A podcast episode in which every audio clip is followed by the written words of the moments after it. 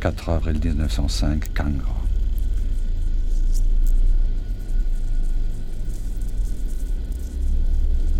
17 août 1906, Santiago du Chili. 28 décembre 1908, Messine. 13 janvier 1915, Avezzano. 16 décembre 1920, Ganzu. 22 mai 1927, Xining. 22 décembre 1930, 30 mai 1935, Quetta. 24 janvier 1939, Chilan. 26 décembre 1939, Erzincan. Un tremblement de terre est généré lorsque... Alors attendez, il faut que je réfléchisse comment je peux vous l'expliquer. attendez.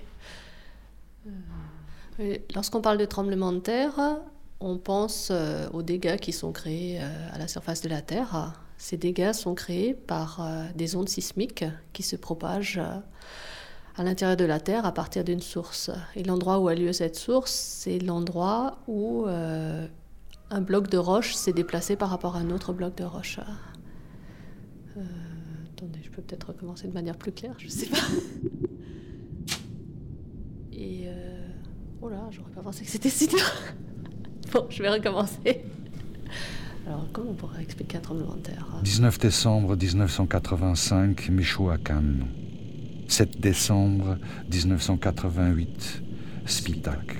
En fait, il faut, peut-être que je commence dans l'autre sens. Je, je vais recommencer. Euh, à la surface de la Terre, euh, on, a un phénomène qui s'appelle la tectonique des plaques. Donc, euh, on a un certain nombre de plaques qui bougent les unes par rapport aux autres. Et donc, il y a des plaques qui se rapprochent, des plaques qui s'écartent et des plaques qui bougent en, en coulissant l'une par rapport à l'autre. Et à toutes ces frontières de plaques, le mouvement se fait de manière saccadée. 26 décembre 2003. Et c'est ça ce qu'on appelle le tremblement de terre. Bam.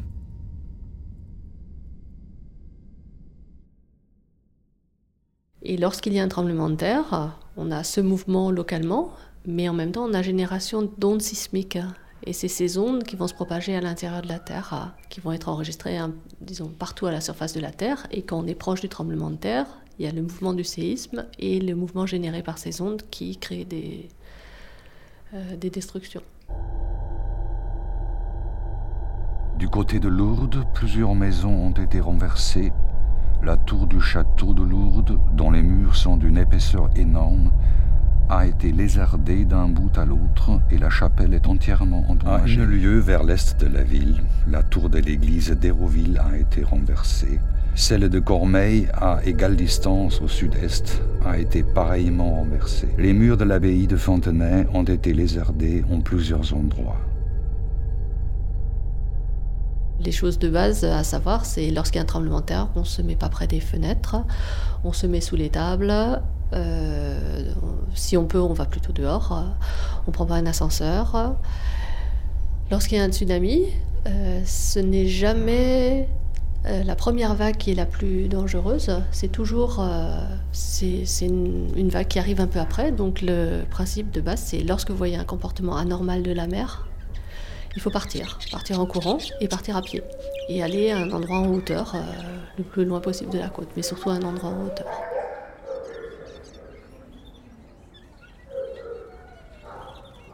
Bovins, moutons, mulets et chevaux refusent de se laisser enfermer. Les porcs ne veulent plus manger et les chiens aboient furieusement. Les canards ne vont plus à l'eau et demeurent sur la berge. Les poules s'envolent dans les arbres et crient très fort. Les serpents sortent de leurs trous lorsque ciel et terre sont glacés. Les gros chats attrapent les petits et courent dans tous les sens. Les lapins dressent leurs oreilles, sautent sans raison, se cognent partout. Le poisson s'affole et fait des bonds au-dessus de l'eau.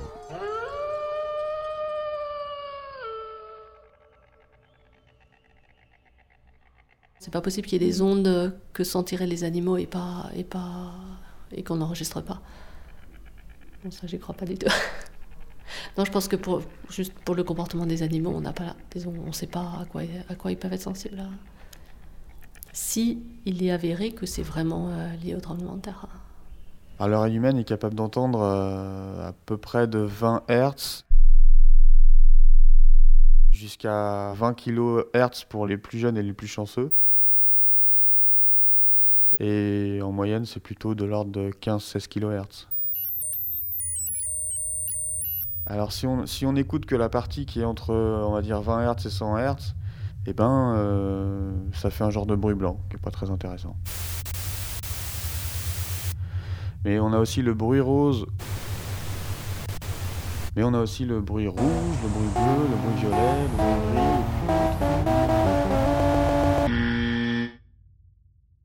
Les sismomètres qui, mesurent la, vitesse de déplacement du sol sont plutôt enregistrés au sein du réseau gyroscope à 20 Hz, alors que dans une même station, on peut aussi avoir un accéléromètre qui mesure l'accélération du sol, et dans ce cas-là, on, enregistre plutôt à 100 Hz. Ces signaux ne sont pas directement audibles par l'oreille humaine, surtout s'ils sont numérisés à 20 Hz. À 100 Hz, on peut éventuellement entendre des choses, mais... Euh,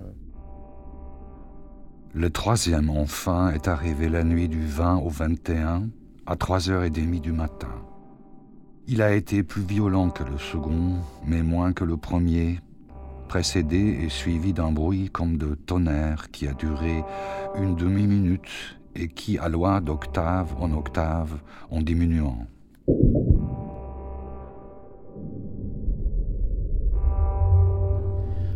Alors, un premier traitement qu'on peut faire pour euh, rendre audibles euh, les signaux sismiques, c'est tout simplement accélérer le, temps. On peut multiplier par un facteur allant de 10 à 2000, suivant ce qu'on veut entendre et puis euh, suivant euh, là où on veut l'entendre.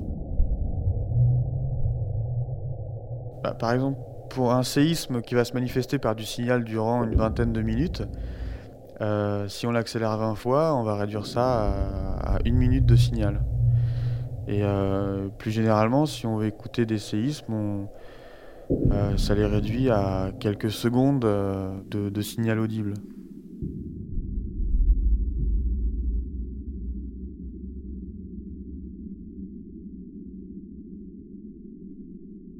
Parmi les scientifiques, les astronomes sont beaucoup plus populaires que les géophysiciens.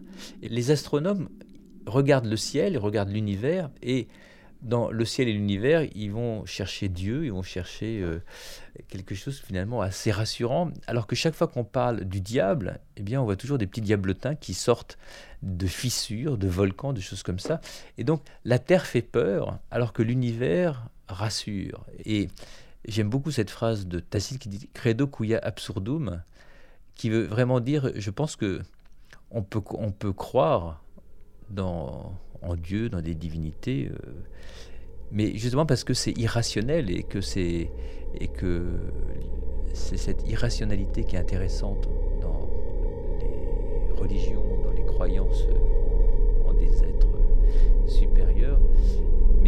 Le vendredi 5 novembre 1734, peu de minutes auparavant, 4 heures du matin, arriva un tremblement de terre assez considérable pour faire trembler les maisons et réveiller beaucoup de personnes qui dormaient, en remuant leurs lits et les meubles de la maison pendant l'espace environ d'un Ave Maria.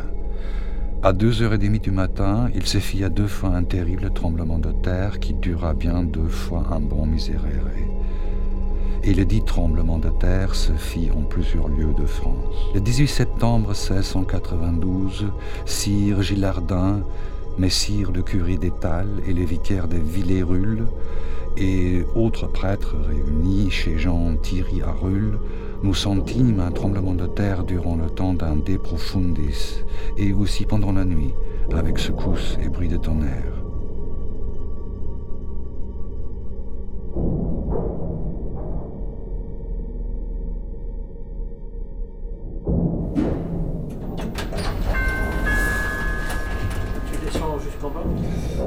Je sais pas ce qu'il fait. Où est-ce que tu descends? Moi, je, je monte, mais bon. Ah, tu montes bon, alors?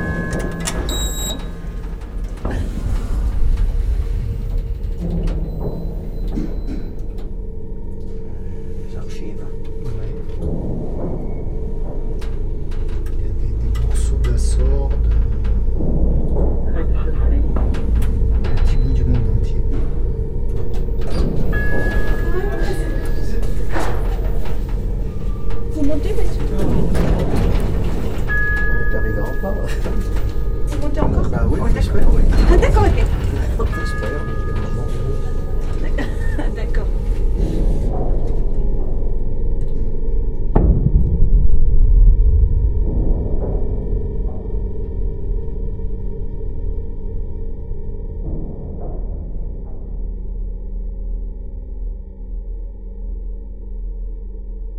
Quand on enregistre euh, les mouvements du sol, euh, on a accès à, plusieurs types de, de, mouvements qui sont générés par différentes sources. Donc bien évidemment les tremblements de terre, mais aussi euh, toute l'activité humaine. Si une station est située près d'une ville, près d'une usine, même près d'une route, donc pour nous c'est une source de bruit qu'on essaye d'éliminer en s'éloignant le plus possible de l'activité de humaine par exemple à, Saint-Maur-des-Fossés.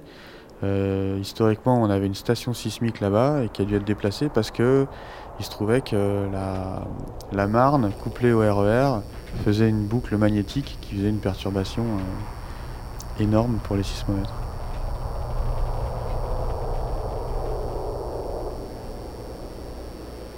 On enregistre aussi euh, des signaux très longue période, donc la marée terrestre. La marée terrestre, c'est l'influence de la Lune et du Soleil sur la croûte terrestre qui se déforme à la, manière de la marée. Euh. Et on voit euh, la, croûte terrestre euh, monter et descendre. Donc ça fait des périodes qui s'entrecroisent.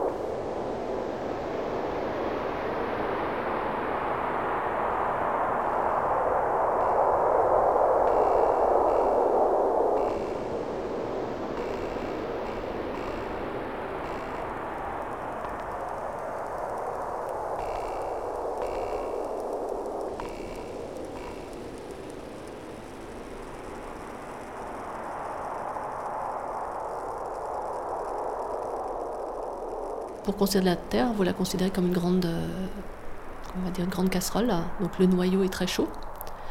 Le noyau, ça serait la flamme qui va chauffer la casserole. Et dans la casserole, à la surface, vous avez, il fait, il fait froid par rapport à ce qui est en profondeur, et donc vous avez des mouvements de convection.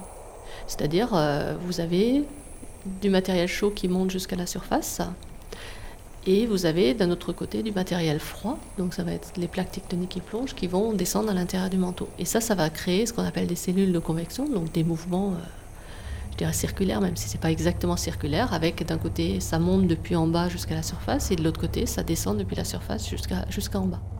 26 décembre 2004, Sumatra. 12 mai 2008, province du Sichuan. 12 janvier 2010, Port-au-Prince. 11 mars 2011, Sendai. C'est la même chose lorsque vous chauffez une casserole euh, sur une gazinière. Euh, vous chauffez par en bas. Euh, l'eau est froide. Vous avez une température froide également à la surface. Et petit à petit, l'eau va se chauffer pour avoir une température uniforme entre en bas et en haut. Si vous mettez des toutes petites pâtes dans, la casserole, vous allez voir que la manière dont l'eau est chauffée font que ces pâtes vont faire des mouvements de convection, donc en fait vont faire des mouvements circulaires également.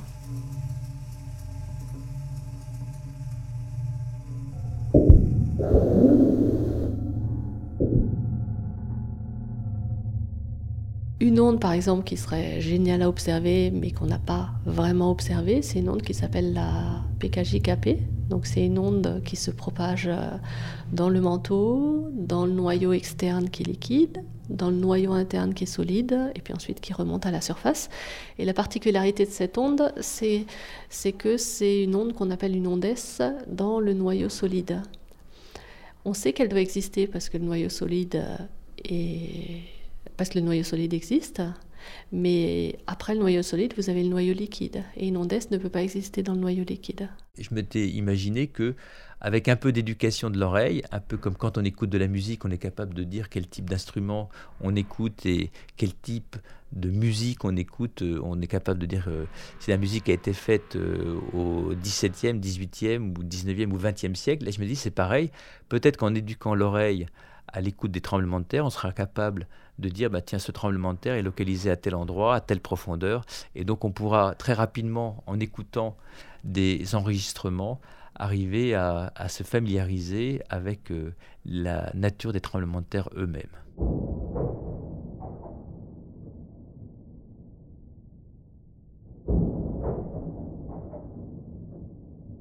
Un des grâles de la recherche et de l'installation de, stations sismiques, c'est d'avoir accès à ce qu'on appelle le, bruit de la Terre, le hum, qui est situé à des fréquences très basses, mais qui est euh, le plus souvent mas- masqué par d'autres bruits environnementaux aux stations.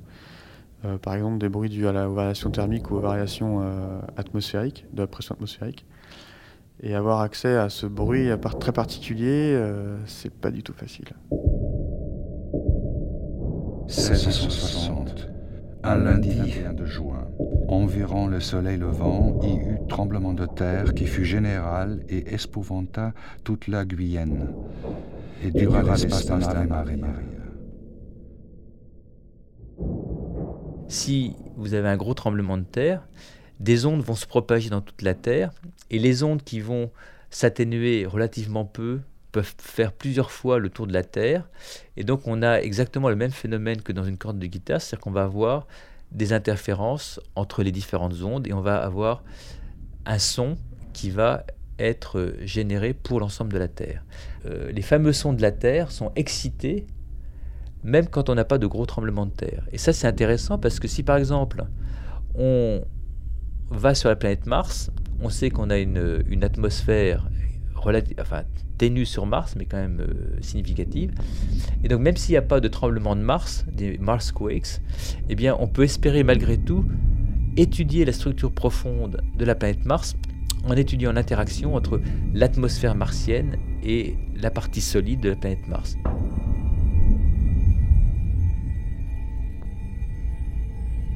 On peut espérer que peut-être un jour on sera aussi capable d'étudier le bourdonnement de Vénus. Et Vénus étant une planète extrêmement chaude, ça va pas être évident d'arriver à mettre des sismomètres sur euh, la planète Vénus.